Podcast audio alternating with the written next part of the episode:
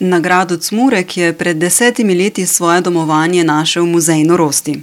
V tem času se je do dobra zasidral ne samo v prostore tega impozantnega gradu, temveč tudi tamkajšnje prebivalce in ne nazadnje vse, ki muzej obiščajo ob teh ali onih priložnostih. Profesor Rajko Muršič iz oddelka za etnologijo in kulturno antropologijo iz Filozofske fakultete Univerze v Ljubljani se začetkov spominja takole. Telefonski klic direktorice muzeja norosti Sonje Bezjak je bil odločilen. Sva se dogovorila, da se tudi dobiva in prediskutira v živo tole njihovo zamisel ureditve tega muzeja norosti, takrat še seveda niti imena nismo imeli. In na ključ je pač hotela, ko smo rekli, kje se bomo dobili in kako. Ja, jutri popoldne se lahko dobiva ali pred ali pa po protestu. Ne. Pa je se izkazalo, da bo oba tam in smo se dobili pač na protestu samem. In dejansko smo med protestom pogledali teh par papirjev, ki jih je Sonja imela že pripravljenih, z dosti dobro dodelano zamislijo nadaljnjega razvoja, pa predvsem smo se pogovarjali o organizacijski obliki, kaj bi bilo bolj smiselno ustanoviti in pa na kakšen način narediti te prve korake k temu, da se muzej norosti ustanovi. Seveda pa sva se zmenila tudi o tem, da bom jaz posredoval na oddelku in da bomo kot strokovnjaki ne sodelovali pri muzeološkem delu postavitve. Tako da so naši študentje zelo hitro, takrat ko se, sicer to se ni začelo takoj, ne, dva dva trinajst, ampak zelo kmalu, že v prvih akcijah je potem sodelovala skupina študentov iz oddelka za etnologijo in kulturno antropologijo z mentorjem, ne. To nisem bil jaz, ker to ni moje področje, ampak kar pa je bilo gradiva, ki je, bi lahko bilo uporabno, sem pa seveda tudi jaz prispeval, tako da je bilo potem to nadaljevanje bistveno bolj strokovno podtemeljeno, kot mogoče izgleda na prvi pogled. Pomembno je izpostaviti tri faze pri nastajanju zavoda. Prva, pripravljalna, ki je potekala razmeroma kratek čas, nadaljuje profesor. To je bil dosti, dosti hitro smo ga dorekli in tudi glede imena same institucije smo raje rekli, da bomo politično nekorektni in uporabili prav ta izraz, ki ga sicer izrinjamo iz svoje vednosti. Potem je bila tista prva faza, ke so se odprla tale vrata tukaj, to tudi ni bil tak majhen zalogaj, preden je prišlo do dogovora seveda z Zavodom Hrastovec. Ko so se enkrat vrata odprla, je bila pa faza takšna, da del gradiv, ki je bil tukaj, govorim o predmetih, ki so ostali po zaprtju, so na Hrastovcu še uporabljali, so uporabljali v bistvu tale grad tukaj kot neke vrste skladišče. Tako da je bilo ogromno hkrati teh predmetov in ostankov, obenem jih je pa bilo zelo malo takšnih, ki so jih pa z zavoda potem lahko namenili prav muzeju in muzejski predstavitvi.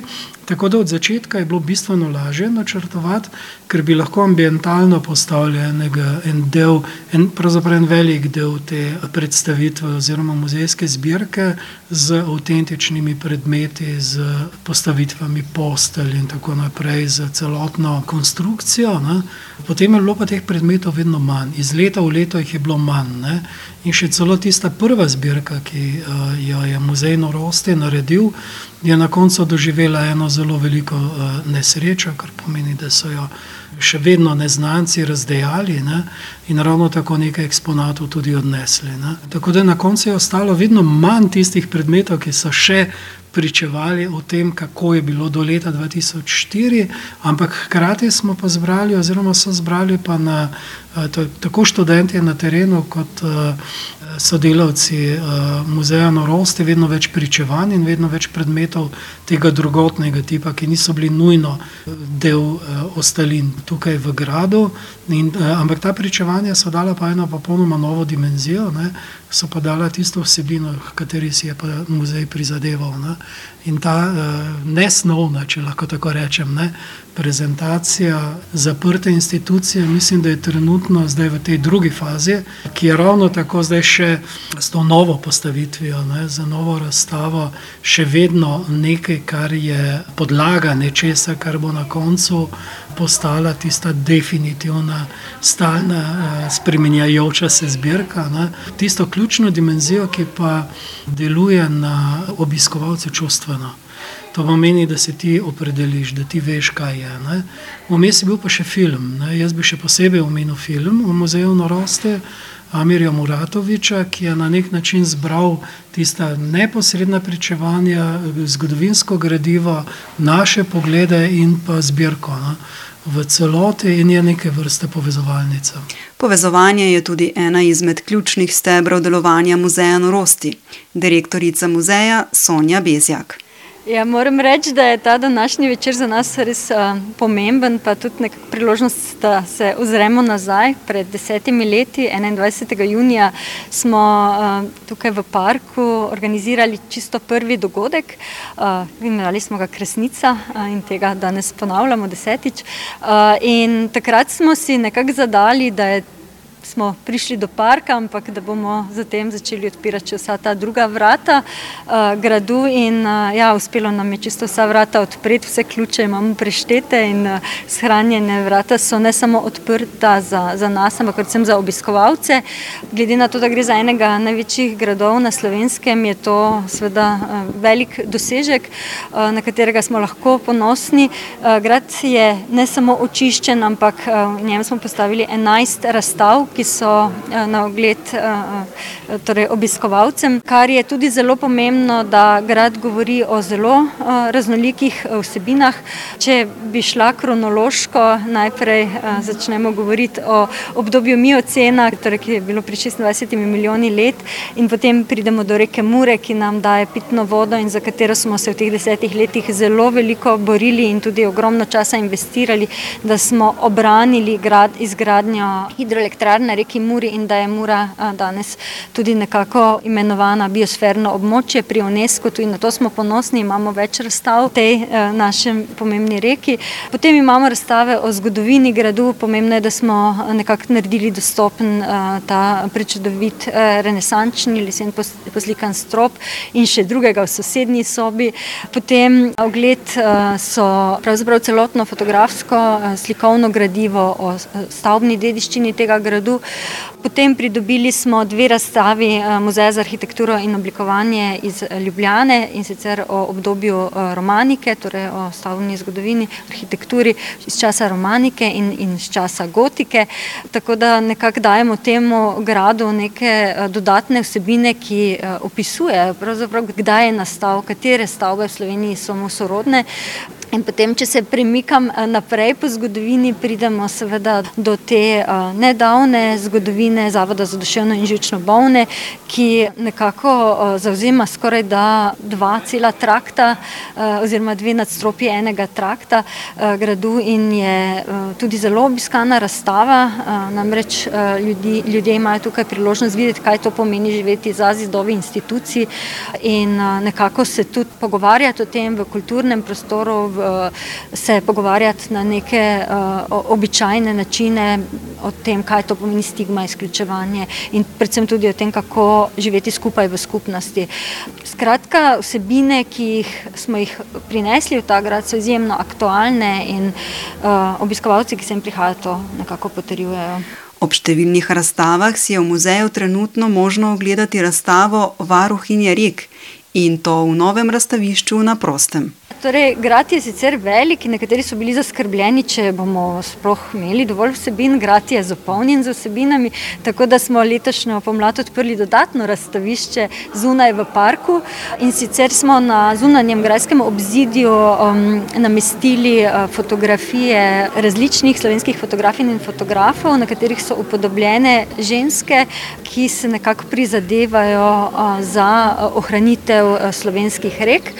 Tako da naslov te razstave je Varuhinje rek in obiskovalcem nekako skušamo uh, povedati, da se moramo vračati k tistemu, kar je bistveno in v času podnebne krize, najprej moramo biti ozaveščeni, da je pitna voda tisto, kar je osnova in nujno za preživetje ne samo človeštva, ampak predvsem tudi vseh drugih živih biti. In da najprej moramo obraniti svoje reke, ki so nekako vodne žile, ki nam omogočajo, da živimo v teh prostorih, kjer smo. Ta razstava bo na Gradu Cmurek do konca septembra, tako da čez celo poletje dobrodošli. Ta razstava je tudi dostopna brez vodstva, tako da med tednom si jo je praktično mogoče kadarkoli ogledati, ker je v parku in si lahko sprehajalci sami tudi ogledajo. Pred desetimi leti so si zadali, da sodelujejo čezmejno in zgradijo čezmejno skupnost, nadaljuje direktorica Zavoda muzeja norosti Sonja Bezjak. Da to ni samo neko sodelovanje, kjer si izmenjujemo, ampak da je to sodelovanje, ki pomeni, da nekaj tudi skupaj delamo. Moram reči, da je teh deset let prineslo veliko izkušenj in um, tudi potrdilo, da to sploh ni enostavno, da smo si mogoče preveč enostavno zastavljali stvari, da se moramo šele učiti tega, kako delati skupaj, kako živeti skupaj, kako govoriti v različnih jezikih, različnem pojmovanju in eh, tega se veselim tudi v prihodnje. Tokrat pa jih je razveselil tudi obisk iz državnega nivoja tudi zaradi dejstva, da se nekoč začeti birokratski postopki zaključijo in s tem dajo nove priložnosti. Torej, uh, grad Smurek je v 1970 letih bil uvrščen uh, med spomenike prve kategorije, to je bila takratna kategorizacija uh, Jugoslavije. Še. Potem po osamositvi so se te kategorizacije spreminjale in po nerodnosti je grad Smurek nekako uh, pristal na nižji poziciji, če tako rečem, uh, in sicer kot spomenik nacionalnega pomena in je to seveda neupravičeno. Mi smo že pred leti dali vlogo, da se mu ta status ponovno vrne in postopki tečejo zelo dolgo, tako da danes smo dobili tudi to informacijo, da se bo torej, ta postopek upamo, da kmalo zaključi in da bo grad Smurek spet spomenik državnega pomena, to pomeni tiste prve kategorije. Slovensko muzejsko društvo je ob svetovnem dnevu v muzeju podelilo častno Valvozorjevo priznanje za predstavljanje dediščine, posebej za predstavljanje težavne kulturne dediščine. Glede na to, da gre za, za resno najstarejše muze, eh, slovensko muzejsko društvo, to za nas pomeni seveda neko priznanje, da smo na nek način a, dobili potrditev od muzejev, ki v Sloveniji že delujejo in so veljavljeni in ogledni. In, a, ja, to predvsem pomeni še eno dodatno potrditev strani stroke, katero smo se nekako želeli a, usmeriti. Želje za naslednjih deset let so v prvi vrsti kadrovska ukrepitev. In da dobimo sredstva, s katerimi bo mogoče organsko po korakih eh, ta grad Smurek raziskovati in vzdrževati. Še pove direktorica muzeja Norosti Sonja Bezjak. Špela Spanžel, vodja direktorata za kulturno dediščino na Ministrstvu za kulturo, se je z muzejem seznanila ob njegovem začetku. Drugače sem umetnostna zgodovinarka. In zelo mi je bilo zanimivo, kako so v resnici kolegi izbrali, da praznujejo to desetletnico s tem pogovorom, ki se navezuje na Faro konvencijo. Se pravi, gre za okvirno konvencijo Sveta Evrope, ki v resnici govori o pomenu skupnosti in ki v resnici dediščino na nek način odvaja tudi mogoče iz rok strokovnjakov in pove, da je pomembna za ljudi, da ljudje z njo živijo da je njihova pravica, da jo uporabljajo, da v njej uživajo, uživajo in seveda jo na tak način tudi usmišljajo. Na vprašanje, kako se lahko država približa željam zavoda in kaj so se dogovorili na dotičnem srečanju, sogovornica odgovarja. V resnici smo se vse čas pogovarjali oboje o fizičnih prostorih in o prostoru spomina in na nek način o interpretaciji in vključevanju te tako imenovane težavne dediščine nazaj v današnje življenje, v današnje okolje. Pri tem seveda ni nepomembno, da moramo v resnici istočasno upoštevati vse te plasti, se pravi, ko govorimo najprej o statusih, se pravi, gre za dediščino, za katero teče pobuda o razglasitvi za spomenik državnega pomena. Drugo govorimo o statusu, se pravi, upravljavcev tega objekta, ki pač vsak objekt mora imeti na nek način upravljavca, da, da, da uspešno živi.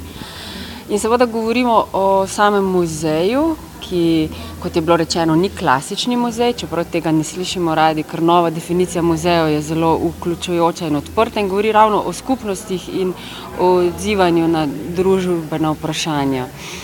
Mi smo v resnici aktivno v pogovorih tudi z Ministrstvom za solidarno prihodnost in seveda z, z društvom. Na nek način iščemo eh, pravo obliko, ki bi spet znova povezala, se pravi fizični prostor, ki bi na nek način lastniku tega kulturnega spomenika omogočila njegovo dobro vzdrževanje in uživanje, istočasno pa seveda omogočila vsebine, ki tukaj so že in na tak način tudi podprli um, pač društvo, ne, da pač po tem desetletju dela, za katerega jim res čestitamo za njihov pogum, ustrajnost in predvsem za neko vizijo, da jim pomagamo v resnici najti pravo obliko, ki bo to omogočala še za naprej. Naša zaveza je, da smo v teh eh, pogovorih zelo aktivni, da pač najdemo eh, pravi način, ker kot je bilo že večkrat rečeno, eh, ne gre samo za en predalček ali en resor in to, in to je v bistvu moč tega projekta, v realnem svetu pa to pomeni, da je vse neskončno težje. Igor Sapač, profesor na fakulteti za gradbeništvo, prometno inženirstvo in arhitekturo iz Univerze v Mariboru, ki z muzejem sodeluje že od vsega začetka, poudarja markantnost gradu Cmurek.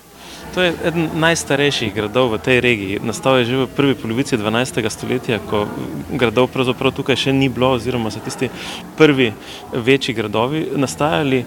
In takrat je bil tudi, eh, lahko rečemo, neko umetnostno središče z bogatimi likovnimi detajli, različnimi reliefi, nekaj tega je še ohranjenega. In V 16. stoletju se je pa spremenil v renesančno palačo z enim največjih arkadnih dvorišč na tem območju, skratka to so te uh, italijansko vplivane uh, arkade in uh, imel je tudi to srečo, da je v bistvu to obliko ohranil, skratka da ni bil pozneje deležen nekih dodatnih predelav in da je danes izjemno pomemben kulturni spomenik tako srednjeveške arhitekture kot renesančne arhitekture. V zadnjih desetih letih so bile upravljene temeljite raziskave in s tem pridobljena številna spoznanja o sami rasti gradu čez čas. Pa tudi o stanju stavbe. In stanje stavbe je pravzaprav boljše kot to kaže na prvi pogled. Skratka, nekih večjih statičnih težav, kot smo se bali pred leti, ni. E, seveda bi pa grad potreboval neke redne vzdrževalne posege, ne? skratka, vsakoletne odkrpanja streh do, do zapiranja okn, do nege okolice in to se bomo seveda prizadevali tudi v prihodnje. Pomembno pri tem je, da obnova gradu poteka postopoma. Grad je v lasti Republike Slovenije in v zadnjih letih pravzaprav ni bilo nekih sprotnih zdrževalnih posegov. In zdaj v zadnjem letu se je to spremenilo z obnovo mostu, ki je kar uspešno eh, potekala, kljub nekaterim zadregam in eh, upamo, da se bo seveda ta sprotna nega, bom rekel, v prihodnosti nadaljevala z enako dinamiko kot doslej. Eh, ni pa smiselno v tem primeru nekako si prizadevati za neko hitro, celovito prenovo, ki bi bila po eni strani verjetno izjemno draga, po drugi strani bi pa lahko tako zelo pomemben kulturni spomenik tudi prizadela, ker bi seveda prišlo do na vsak način uničevanja neke starejše substance, ki bi jo trebalo modernizirati in tega si pravzaprav ne želimo. Želimo si, da bi bilo na razpolago dovolj časa, da bi neke najboljše, najbolj senzibilne rešitve lahko domislili in jih potem tudi sproti eh, izvajali v nekem recimo daljšem časovnem obdobju. Tudi zaradi dediščine, ki jo zajema ta grad. Pri gradu Cmurek je zelo pomembno, da se oživljanje dogaja sproti z neko sanacijo.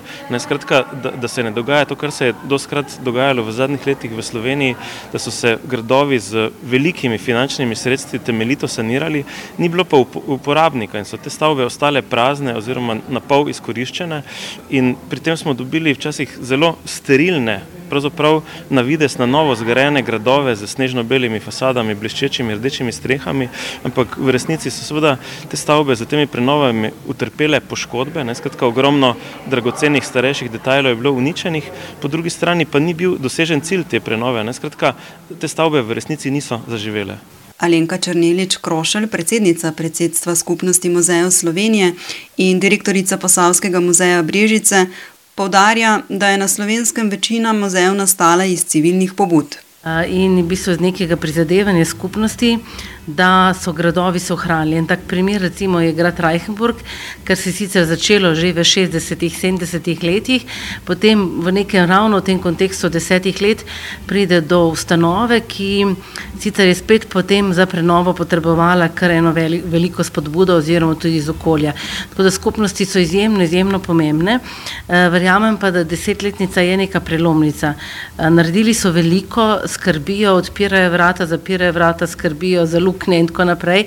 Ampak seveda je pa tudi čas, da grad um, ob prenovi, ki je seveda gradbena, ta prenova pomeni tudi revitalizacijo, se pravi, da gre za celotno, celostno prenovo, da niso samo zidovi, ampak seveda, da tudi ustanova oziroma tudi vsebina dobi ustrezen kader, dobi ustrezne pogoje, dobi ustrezne sredstva za delovanje. Grad Cmurek stoji na pomembni točki. Ja, eh, kot je rekel dr. Igor Sapač, gre za enega najpomembnejših gradov in recimo jaz, ki prihajam z gradu, ki ima tudi tako dobro pozicijo, kjer dejansko vidiš daleč na okoli, se zavedaš, da seveda so bile to izjemno premišljene eh, postavljene lokacije, ki so v tistem trenutku seveda bile tudi izjemno pomembne za komunikacijo in nadzor, danes pa so lahko tudi pomembne za komunikacijo eh, z različnimi publikami, za različne publike, za to skupnost, ki je tukaj in seveda tudi za mnogo širše. Ker vemo, da um, muzeji sodobnosti so vključujoči, uh, so del nekega razvoja, odpirajo seveda tudi zgodbe, ki niso samo lepe na nek način, ampak seveda ki pričajo o nekih časih, ki smo jih živeli tako, kot smo jih živeli, pa bi bilo prav, da jih nikoli več na isti način ne živimo. Tako da to je izjemno, izjemno pomembna ta družbena funkcija ki seveda včasih seveda izstopa iz tega, da v muzeju srečujemo neke lepe stvari, ne, od predmetov do zgodb eh, in zato je mogoče včasih malo težje o teh težavnostnih stvarih govoriti, sploh na slovenskem, ampak že številni muzeji hodijo po tej poti, takih, ki so specializirani, ki pa neko in situ govorijo o zgodbi, pa jaz mislim, da imajo še veliko večjo vrednost, kot pa da bi bilo recimo ta zgodba iztrgana iz tega prostora in predstavljena v nekem nacionalnem muzeju, ne vem, eh, človekovih pravic, strpnosti, razumevanja, zdravja, naprimer.